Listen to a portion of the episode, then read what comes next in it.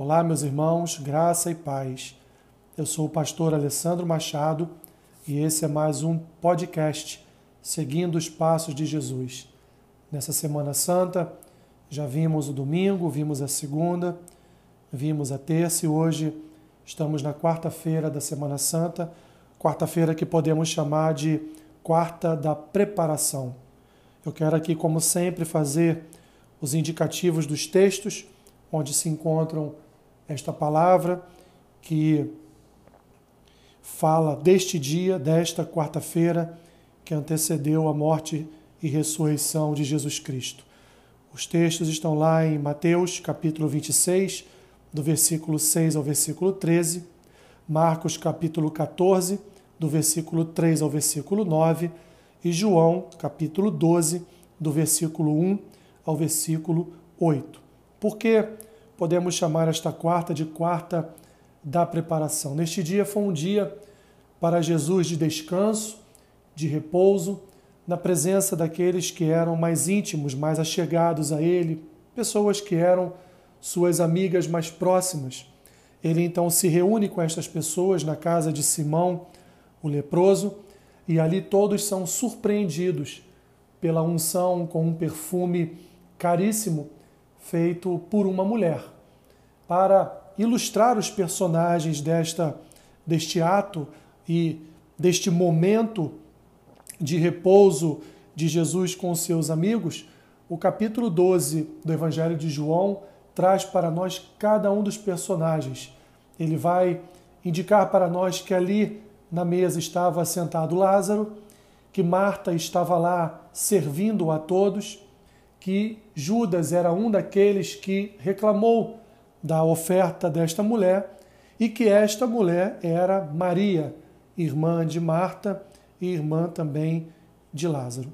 Olhando para, para o contexto, vemos que esta mulher, ao derramar este perfume caríssimo sobre o Senhor Jesus, ela estava realizando um ato não só de amor e devoção ao Senhor, mas ela também estava, estava realizando um ato de preparação do corpo do Senhor Jesus para o seu futuro sepultamento. É interessante, meus irmãos, observarmos que Maria já havia tido outros encontros com Jesus e os encontros que ela teve anteriormente com Jesus foram encontros bem parecidos com esse. No primeiro encontro, Marta, sua irmã, conduz Jesus até a sua casa para lá servi-lo para que ele repousasse, e enquanto Marta está a fazer os trabalhos domésticos, a fazer aquela arrumação na sua casa, Maria está sentada aos pés de Jesus, ouvindo o seu discurso, ouvindo a ministração da sua palavra. Marta então se irrita e vai até o mestre e pergunta: Senhor, tens visto que eu estou aqui trabalhando, estou aqui arrumando todas as coisas para servir uma refeição, dizendo aqui com as minhas próprias palavras. E enquanto isso, Maria não faz nada, Maria está aí assentada aos teus pés e não me ajuda em absolutamente nada. Jesus então repreende Marta educadamente, falando: Marta, Marta, tu, tu é uma mulher que se preocupa muito com as coisas, se preocupas muito com o que está à tua volta. Maria, ela escolheu a melhor parte. No segundo momento, no segundo encontro registrado lá em João capítulo 11. Este primeiro encontro de Maria com Cristo está lá em Lucas capítulo 10. Então, lá em João capítulo 11, nós vamos ver que a morte de Lázaro trouxe um sofrimento para toda a sua casa. E quando Jesus chega no lugar onde estava sepultado Lázaro, ele tem um encontro com Maria e Maria diz a ele: Senhor, se tu aqui estivesses, o meu irmão não teria morrido. Era uma mulher, meus irmãos, que é, escolhia sempre a melhor parte, como diz o texto de Lucas 10, a partir do versículo 38, e foi uma mulher também que confiava no Senhor como seu Senhor e Salvador, como seu Deus, crendo que se ele estivesse presente enquanto Lázaro passava pela enfermidade, ele teria sido curado. E agora uma mulher que além de escolher a melhor parte, confiar em Jesus, ela agora está dando prova irrefutável do seu amor pelo seu Senhor quando ela pega aquilo que lhe custava mais caro e oferece ao Senhor como um serviço, oferece ao Senhor como uma obra na vida dele.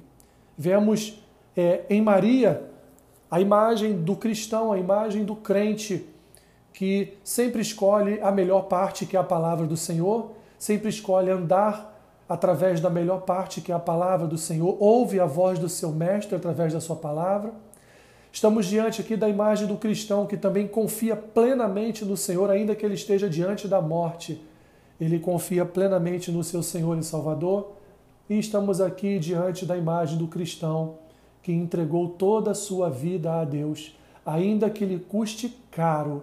Ele entrega o seu coração ao Senhor Jesus, escolhe a melhor parte, confia e devota-se completamente ao Senhor Jesus. Em contraste a tudo isso, temos aqui a figura, a figura do mal cristão, se assim podemos expressar, podemos dizer. Aquele que vai à igreja, aquele que está na comunhão da membresia, aquele que faz parte do corpo, mas que tudo para ele é caro demais.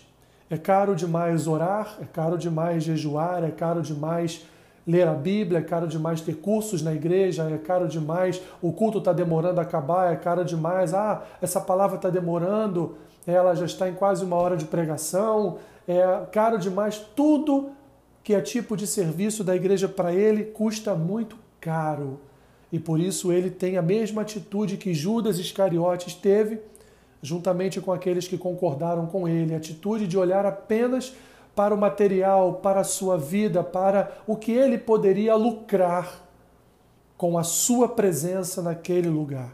É a imagem do cristão não tão devotado a Deus, a imagem do cristão que não quer entregar ao Senhor o seu coração por completo.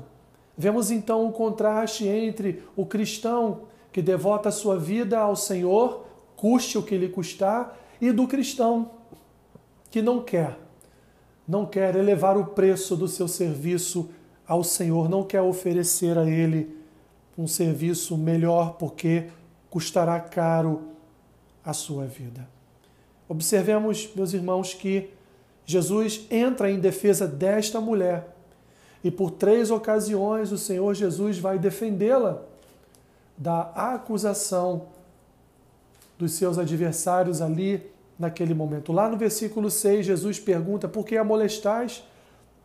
Por que vocês estão perturbando esta mulher? Afinal de contas, ela, ele vai dizer numa segunda vez no mesmo versículo, ela praticou uma boa ação para comigo. Essa mulher fez algo inimaginável para vocês. Ela ofereceu aquilo que ela tinha de mais caro na vida dela a mim. E não só isso, num terceiro momento em que Jesus vem defender esta mulher, ele diz lá no versículo 8: ela fez o que pôde. Estamos fazendo o que podemos? Estamos oferecendo ao Senhor tudo o que podemos, meus irmãos? Jesus, da mesma forma que pleiteou a causa desta mulher, da mesma forma que ele advogou a causa desta mulher, ele também no futuro, no dia do juízo final, ele há de pleitear a nossa causa. Ele há de advogar a nossa causa. Ele há de nos defender de todos os nossos acusadores, enquanto eles acham, enquanto eles pensam que o serviço ao Senhor é caro demais às suas vidas, nós estamos escrevendo uma outra história oferecendo ao Senhor aquilo que tem nos custado mais caro. Ofereça ao Senhor aquilo que te custa mais caro. Maior prova de amor teve esta mulher para com Jesus, ao ponto do Senhor dizer: onde esse evangelho fosse pregado, essa história seria contada para a memória desta mulher. E estamos aqui nós falando desta mulher numa quarta-feira da Semana Santa, mostrando para nós qual tipo de serviço agrada ao nosso Deus. Seja como Maria, entregue-se, derrame-se, ainda que lhe custe caro, toda a sua vida nas mãos do Senhor Jesus.